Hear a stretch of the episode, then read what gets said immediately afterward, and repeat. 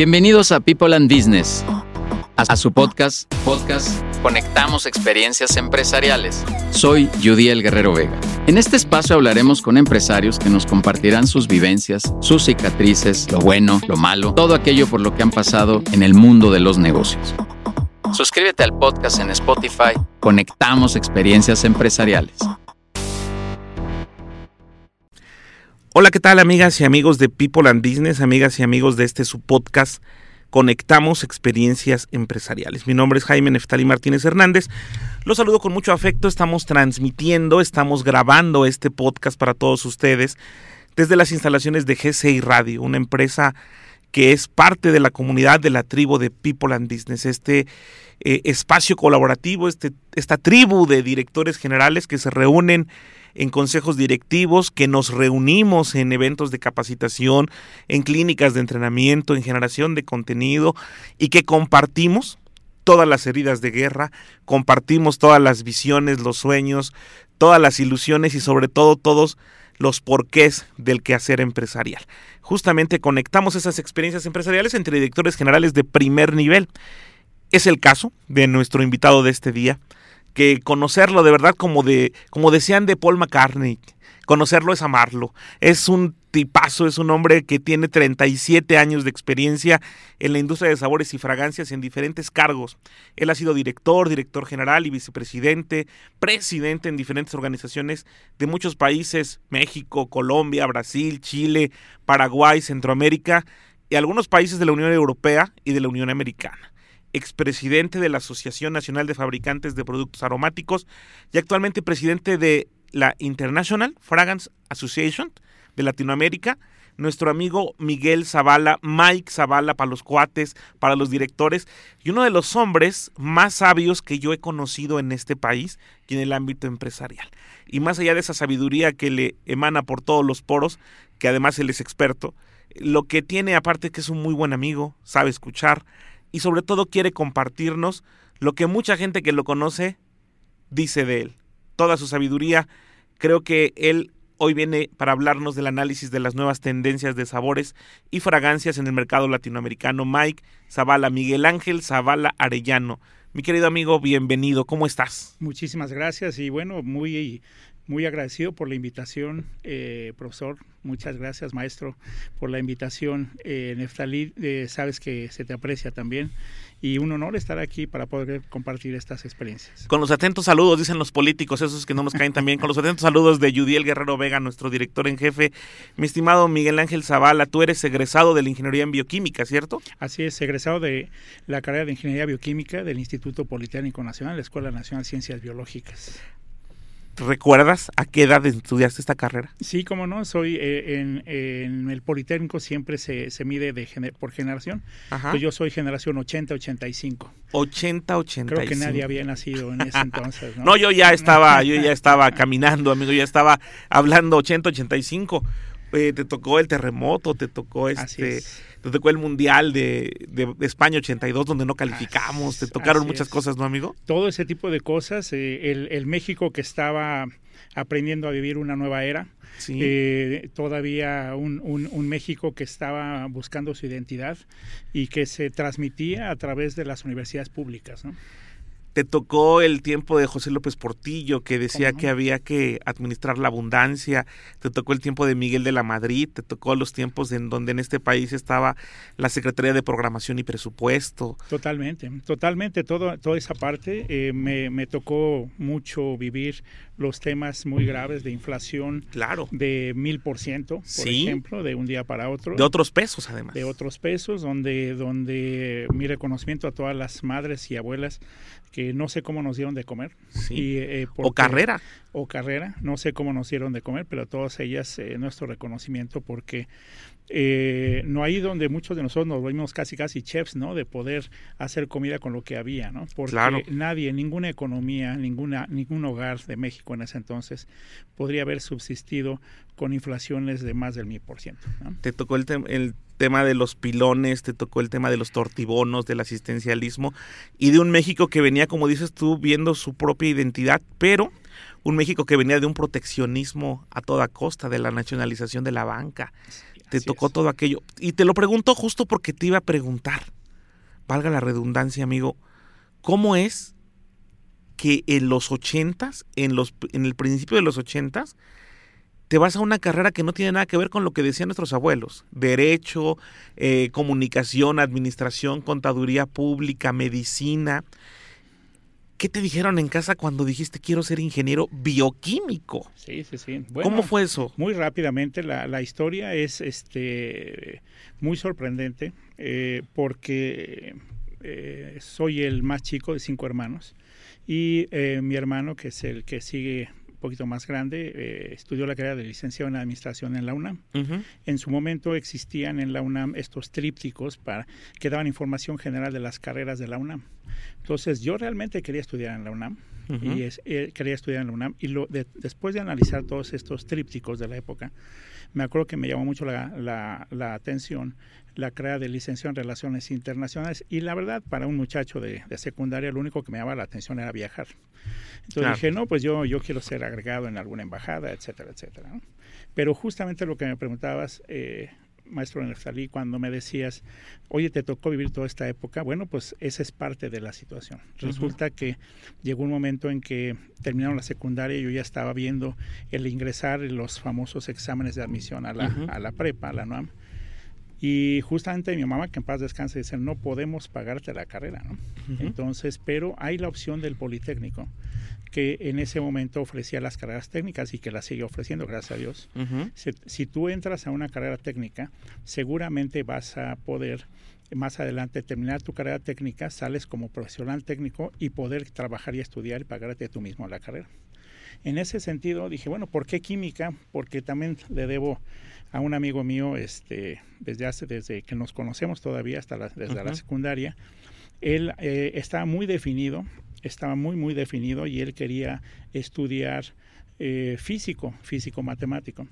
Y realmente jugábamos en la tarde en la parte de atrás de su casa, en la colonia Narvarte. Jugábamos a la química y a la física y hacíamos experimentos locos como niños, ¿no? Y entonces cuando le platico a él, él me dice, oye, pero pues tú eres bueno en química, pues, porque no te inscribes en la química. Dije, pues no es lo que, sí me gusta, le digo, pero no, yo lo que quiero es viajar, pero en fin.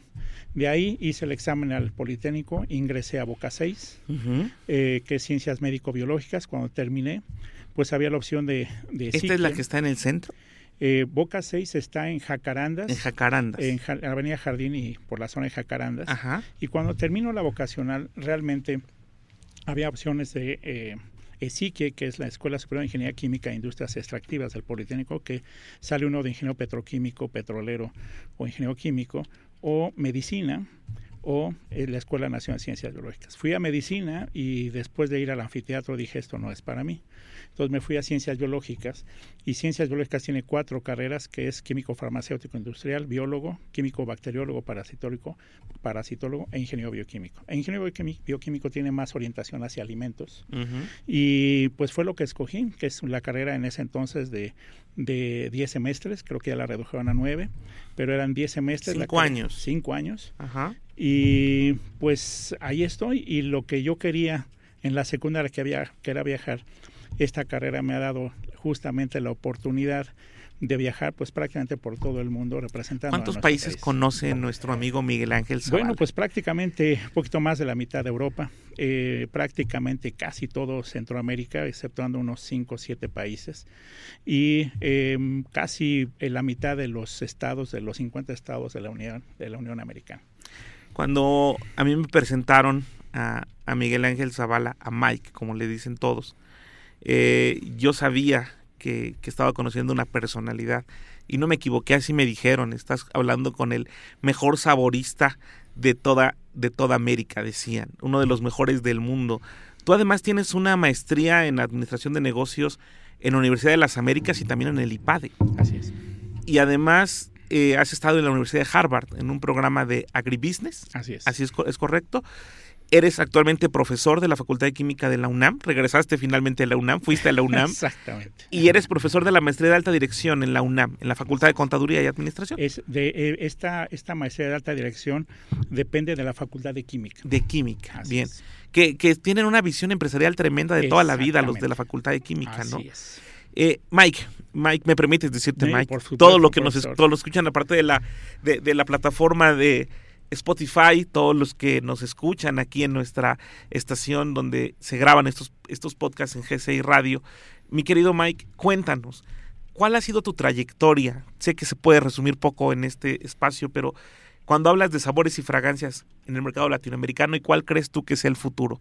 Es, el espacio es todo tuyo, amigo. No, pues muchas gracias. La verdad es que la, la experiencia, eh, este tipo de, de, negocios, no hay una escuela, no hay una escuela de, de, saboristas en México, no hay una escuela de perfumistas en México, pero sí hay escuela de saboristas en otros países, especialmente en Francia, en la zona de Versalles, hay una escuela de saboristas y de perfumistas, con todos los gastos que esto, que esto implica, y muchas uh -huh. de las empresas envían a muchos de sus personales, o es para, para que se capaciten ahí, o están a la espera de, de algunos elementos que son egresados para poder ingresarlo a sus, a sus empresas. Hay otro esfuerzo también en la zona sur de Francia, que es en Grasse, que es la capital mundial de los perfumes. ¿verdad? Claro. Grasse, este, cerca de la, de la costa azul, de la Côte d'Azur. Uh -huh. Entonces, eh, son estas escuelas que, que, han, que han ido trascendiendo. En los Estados Unidos también hay una sociedad de químicos saboristas que es muy buena y muy respetada, pero realmente eh, todos los que estamos en este medio nos formamos basados en la experiencia. Entonces yo tuve muchísima suerte de saliendo de la escuela empezar a trabajar en una empresa, un empresario mexicano que vendió posteriormente su empresa, que era Grupo Aroquim, y me tocó como muchos de, mi generación, eh, rolando turnos, eh, sobre todo enfocado en la parte de producción, calidad, etcétera. Y después de ahí eh, pasé a otra empresa norteamericana una empresa norteamericana, perdón, donde realmente es ahí donde me dan la oportunidad porque me envían a capacitación al extranjero, a, la, a, Cincinnati en Estados Unidos, y es ahí donde realmente tomo las bases, ¿no? De la parte de, de ser saborista. Posteriormente, ¿Tú lo pensaste antes? O sea, ¿tú decías quiero ser saborista? No, no, no, realmente. ¿Fue era, llegando? Fue llegando, se uh -huh. fue dando, se fue dando este los los, los caminos, como dicen, los caminos de la vida se fueron uh -huh. dando. Y eh, pues claro, siempre, siempre con el esfuerzo, ¿no? Siempre con el interés, la curiosidad que siempre muchos de, de mi carrera tienen. Y siempre este, este mundo de los aromas, este mundo de, de estos aromas que entran por la nariz, pues, que, se, que son eh, justamente detectados en la boca y en esta conexión boca-nariz, realmente es, es, un mundo espectacular, ¿no? Donde realmente eh, yo siempre lo he sentido así, todos los que estamos en este medio tenemos una, una conexión con la divinidad, así lo creo, porque justamente siempre hay estas, esta, cada vez que uno huele un aroma o prueba algo, siempre hay este flashback hacia atrás, hacia lo que preparaba mamá, o incluso empieza a proyectarse uno en lo que uno puede desarrollar cosas, ¿no? Entonces es algo muy, muy particular, muy particular. Eh, en, este, en este camino, cuando regreso a Estados Unidos, realmente es ahí donde yo empiezo a tomar ya conciencia de la importancia de, de, todos los aromas en los alimentos y todos los productos, eh, en los, las, las, fragancias, en los productos de cosméticos uh -huh. y cuidado personal. Tuve la suerte de tener grandes compañeros perfumistas que siempre estaban muy, muy cerca de mí. Uno de ellos, que ya, ya falleció, eh, estaba muy, muy cerca de mí, era un perfumista cubano que había estado trabajando en los Estados Unidos y siempre está esta connotación de dar este, este aroma de, de bebé o este aroma de, de de, una mujer ejecutiva, etcétera, etcétera, en la parte de fragancias y a mí que estaba yo más pegado a la parte siempre de sabores. Posteriormente fui a una empresa justamente eh, de origen francés, uh -huh. donde también tuve esta, esta enorme posibilidad de expander eh, mis aplicaciones y mis habilidades. Estoy muy agradecido con esta empresa. Y bueno, finalmente, como tú eh, bien dijiste, Neftalí, después... Eh, al estudiar esta maestría siempre se abre, se abre esta mente, ¿no? De decir, no todo es el laboratorio, no todo uh -huh. es esto, porque si no los vendemos, si no los producimos adecuadamente, si no cuidamos la cadena de suministro, pues de nada va a servir. Entonces decido formar mi propia empresa, ¿no? A los 40 años. Y nos va muy bien, la verdad es que nos va muy bien. A los 40 años. Así es. Eh, perdón la interrupción tan no, es abrupta. Que me, me, me, tocó la, la, la, crisis de los 40, ¿no? eh, el segundo aire, dicen algunos. Pero te lo pregunto porque está muy dado por ahí que emprender solo es para jóvenes, jóvenes.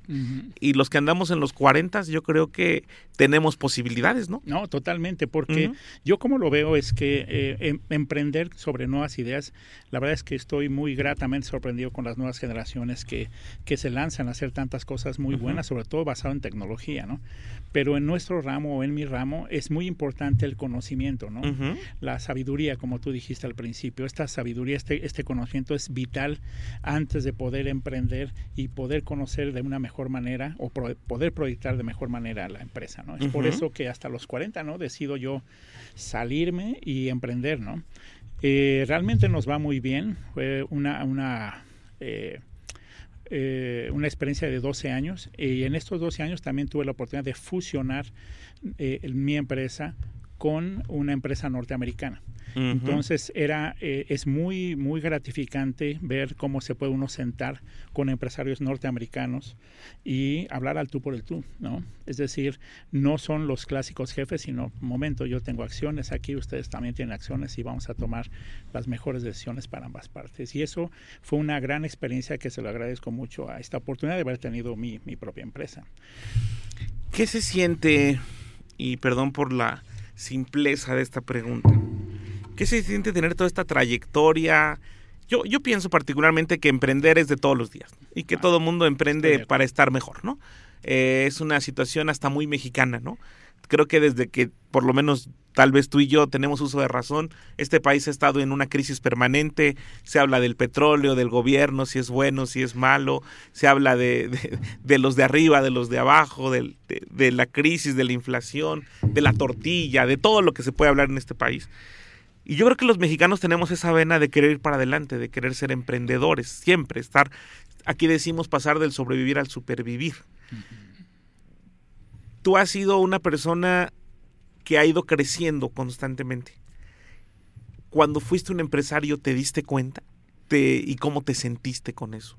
Bueno, la, primera sensación es, es de, mucho orgullo personal, ¿no? Prácticamente familiar también.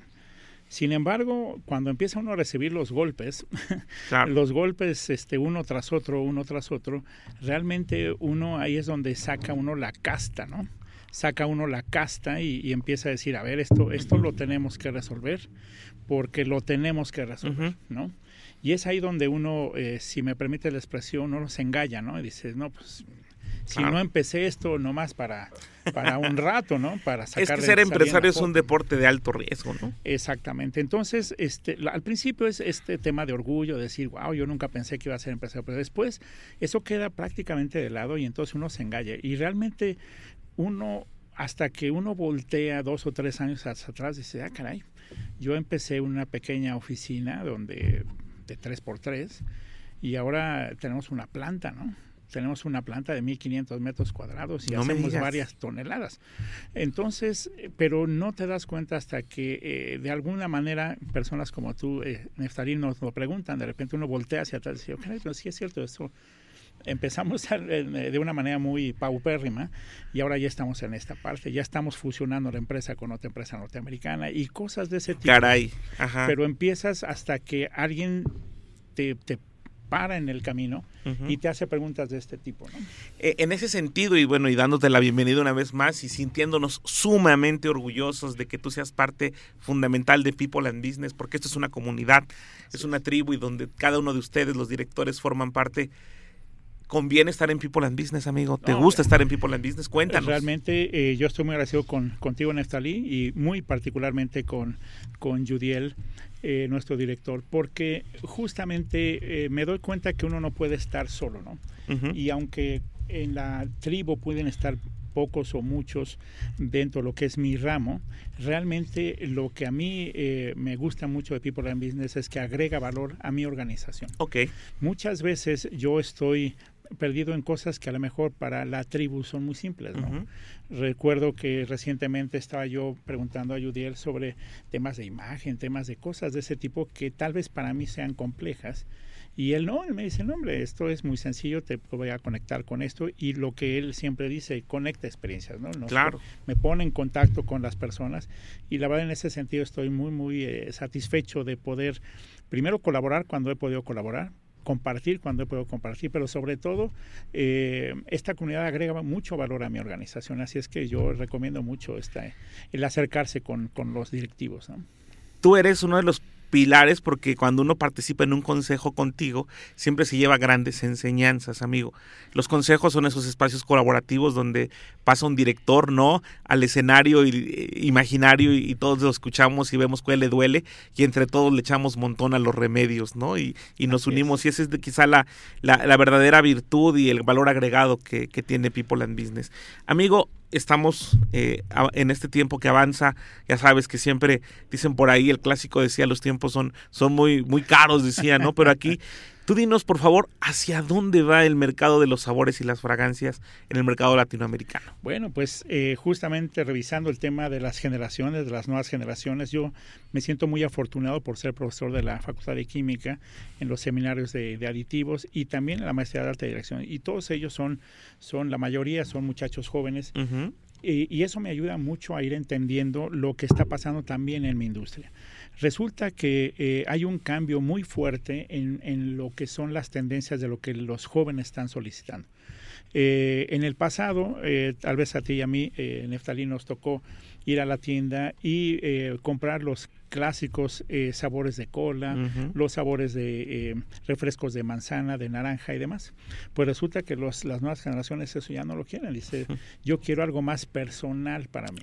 Yo quiero mis propios aromas, yo quiero mis propios productos. En el pasado quedó el tutti frutti. Exactamente. Siguen siendo, por supuesto, yo lo consumo y muchos de nosotros, y sigue siendo un clásico, pero precisamente ya empieza a, ya empieza a llamarse un clásico, cuando realmente muchos de los aromas ahora son aromas eh, que han sido importados y que han llegado para quedarse. Por ejemplo, yo recuerdo hace algunos, eh, te acordarás, hace algunos años cuando llegó a México eh, a través de una, de una compañía de bebidas isotónicas para deportistas, eh, un sabor blueberry que era color azul Sí, sí, sí. Y entonces todos los que vimos le dije, no, yo eso no me lo voy a tomar, eso parece suavizante de telas, ¿no? Decir, no me lo voy a tomar.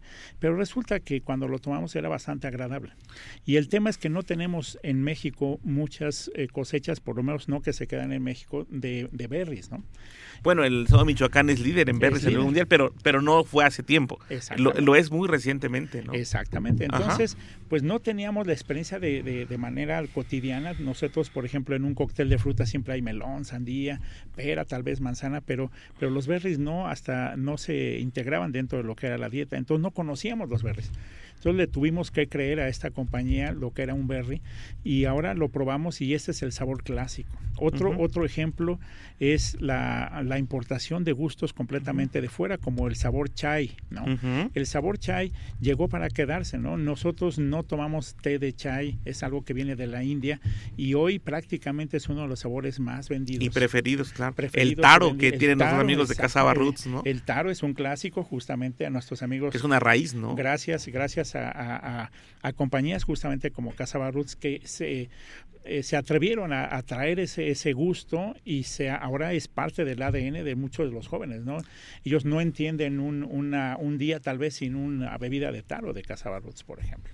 Oye, y, y, hay un sinfín de, de sabores nuevos en bebidas locas que hoy, hoy andan que azulitos, que, que los chicos toman esto.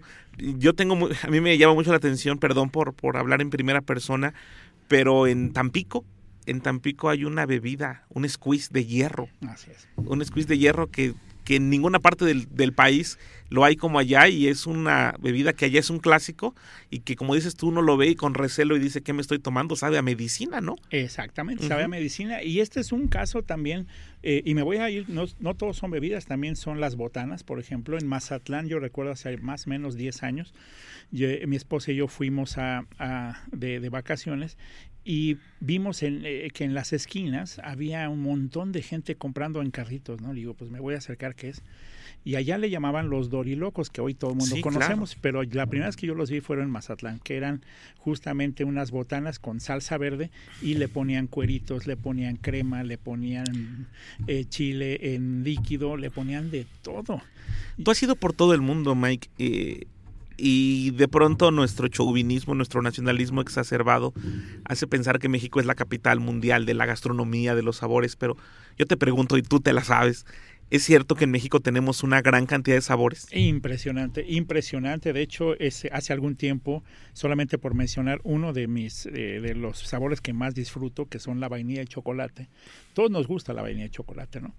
Pero en alguna vez que, estuvimos viendo los diferentes perfiles de chocolate que hay en nuestro país, vimos que el, chocolate de Tabasco, el chocolate de Oaxaca, el chocolate de Chiapas son completamente distintos entre sí. Claro. Y cuando yo los mandé a analizar, como, como soy químico, los mandé a analizar, allí hice extractos de esto, los mandé a analizar en un aparato que se llama cromatografía de gases, vi los perfiles y vi que la diferencia es justamente la tierra, ¿no?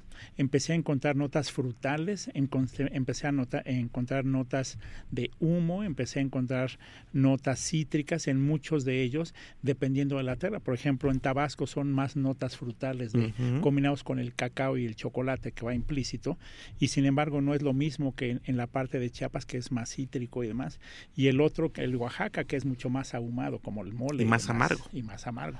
Este tipo, nada más, ese, es en nuestro país. Ahora imagínate eh, el chocolate que ha sido, el cacao perdón, que ha sido exportado a tierras como Madagascar, como Indonesia y demás, son tantos, es tanta riqueza de aromas que para un saborista es un deleite, ¿no? El poder ir detectando estas diferencias, Tú también estás muy metido en temas de fragancias. Así es. También el futuro no, nos alcanza. Ahora todo mundo todo eh, actor, actriz, influencer tiene su fragancia. Así es. Pero de pronto, como dices tú, hay situaciones que nos rememoran, ¿no? Huele a mamá, huele a tu primer amor, Así es. huele a, cuando eras pobre o huele a cuando eras rico, ¿no? o, el famosísimo olor, dicen por ahí que es inalcanzable, el del olor a nuevo, ¿no? Así es, así es. A, carro nuevo, dicen, auto nuevo. Auto nuevo. ¿Y ¿Cuál es el futuro entonces? La idea sería, Miguel, perdón por, por entrometerme en, en, lo que, en lo que tú haces, pero esto sería que nos tenemos que adaptar. Bueno, hay dos cosas en la parte de las fragancias. Una, una de ellas es una parte de legislación. Eh, desafortunadamente, eh, cientos de años en el pasado, muchos de los, y esto está en el famoso libro de, del perfume de Patrick Soschkin, ¿no? Eh, muchos extractos vienen de, de, animales, ¿no? Eh, de glándulas animales y demás. Hoy en día se está tratando de eliminar completamente este tipo de cosas y, y sobre todo dejar de hacer o prácticamente eliminar ya eh, el, el, hacer el testeo en animales, ¿no? Esto es algo que no se debe de hacer ya. en beneficio, pues, de, de, los productos de cuidado personal. Esa es una gran lucha en donde, donde la industria de tiene que enfrentarlo y lo está haciendo de manera responsable. Eh, porque finalmente como presidente de IFRA Latam estamos hablando de que haya un uso responsable de las fragancias. Por otro lado, efectivamente, este, tema de las fragancias es un tema muy apasionante porque en la pandemia eh, la, la, industria de, de, sabores y fragancias fue nombrada por, la, por el gobierno como industria esencial. ¿Por qué esencial? En el caso, haciendo un lado la parte de sabores que ya hablamos, pero haciendo énfasis en la parte de fragancias, porque la fragancia era justamente una parte fundamental en los sanitizantes, ¿no? Y también era una parte fundamental de, del hacerse sentir bien en un, en un ambiente cerrado. Entonces, en un ambiente cerrado sin aromas agradables y demás, créeme, es, es eh, muchos de nosotros lo vivimos, no fue del todo agradable. Entonces, ¿cuál es el, el futuro? Más lo que tú me decías, de todo el mundo quiere tener su fragancia personal, por supuesto que eso va a, a seguir esa tendencia, es decir, la gente está buscando lo mismo que en sabores, está buscando un poquito más eh, su marca personal y, y, el tener su propia fragancia que lo haga sentir mejor, ¿no? Es que esa es una de las tendencias en este momento, ¿no? Como tú lo dijiste hace rato, lo personalizado, eh, la identidad que uno puede llegar a tener, ¿no? El tener la identidad y eso es algo que, que hacemos en la empresa actualmente eh, he desarrollado algunas fragancias pensados en personas que se acercan conmigo, pero sí tengo que tener algún intercambio para ver cómo cuál es la personalidad, etcétera. Entonces, o sea, nos estamos a nada de llegar con Miguel Zavala y, de y pedirle un, este, una fragancia para el empresario de People and Business. Con muchísimo gusto, claro que sí, claro que sí. Lo, ¿Cómo sería? ¿Cómo sería esa fragancia? Bueno, es, es interesante. Eh, en, la, en la industria de fragancias, eh, si tú imaginamos un triángulo en el, en el espacio. Siempre existen las notas de entrada, las notas medias y las notas de fondo. ¿no? Pues cómo visualizaría yo esto. La, la, la gente de People and Business es, es, gente activa, ¿no? Es gente muy uh -huh. activa, dinámica, etcétera. Entonces, definitivamente una nota fresca de entrada cítrica y demás tendría que estar ahí, ¿no? Para una nota media, bueno, pues es gente que, que aunque es activa y demás, también es gente seria y es gente seria que, que tiene que estar enfocado, ¿no? Entonces, aquí estaríamos hablando una, en una combinación para los caballeros sobre una línea y para las damas sobre otra línea, tal vez para las damas algunas. Ya lo estamos imaginando. Unas Mike. notas, unas notas más, más florales. Eh, para las damas, pero poco más discretas, vamos a llamarlo así. Para los caballeros, estas notas más, más un poquito de cuero, un poquito más, más eh, la parte seria. Sin embargo, el trasfondo de estas fragancias, la nota de fondo, siempre es el yo interno, ¿no? Entonces, en el caso de las damas, siempre, siempre hay esta connotación de, de las damas que son, eh, no dejan de ser niñas, no dejan de ser personas que rememoran constantemente eh, de dónde vienen. Lo mismo uh -huh. en el caso de los caballeros. Así es que para las damas será algunas notas dulces de fondo, tal vez, pero uh -huh. muy, muy, muy eh, discretas. Y para los caballeros, algo así, algo más de juego, de niño, algo más divertido, como notas incluso frutales, ¿no?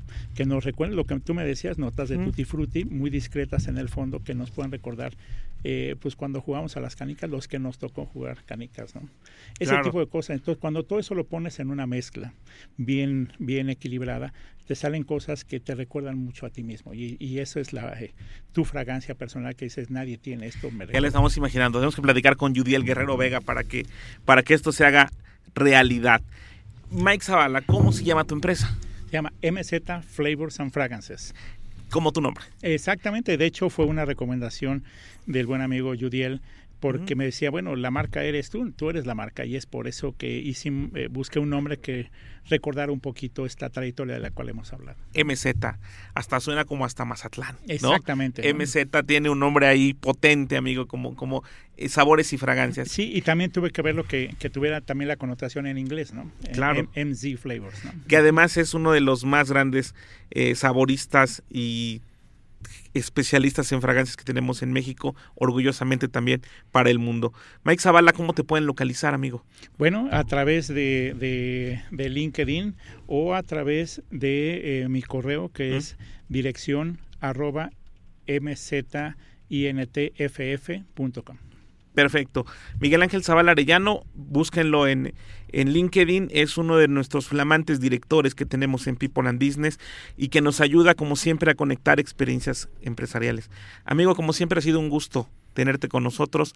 Qué orgullo tenerte en la comunidad de People and Business. Qué, qué honor ser tu amigo. Eh, qué honor estrechar tu mano y saber que estamos frente a uno de esos personajes que hacen historia. No, muchísimas gracias, Neftali, por la invitación. Eh, muchas gracias a Yudiel y muchas gracias a todo a toda la comunidad de People and Business que siempre estamos interconectando experiencias todo el tiempo. Conectando experiencias empresariales. Esto Así ha sido su, su podcast. Escúchanos en sus plataformas de preferencia, pero recuerden también escuchar a nuestros anfitriones siempre GCI Radio, que siempre nos ayudan, a nuestro productor Dani, muchas gracias. Nos estaremos escuchando, seguiremos conectando experiencias empresariales. Miguel, muchas gracias. Muchas gracias. Hasta la próxima.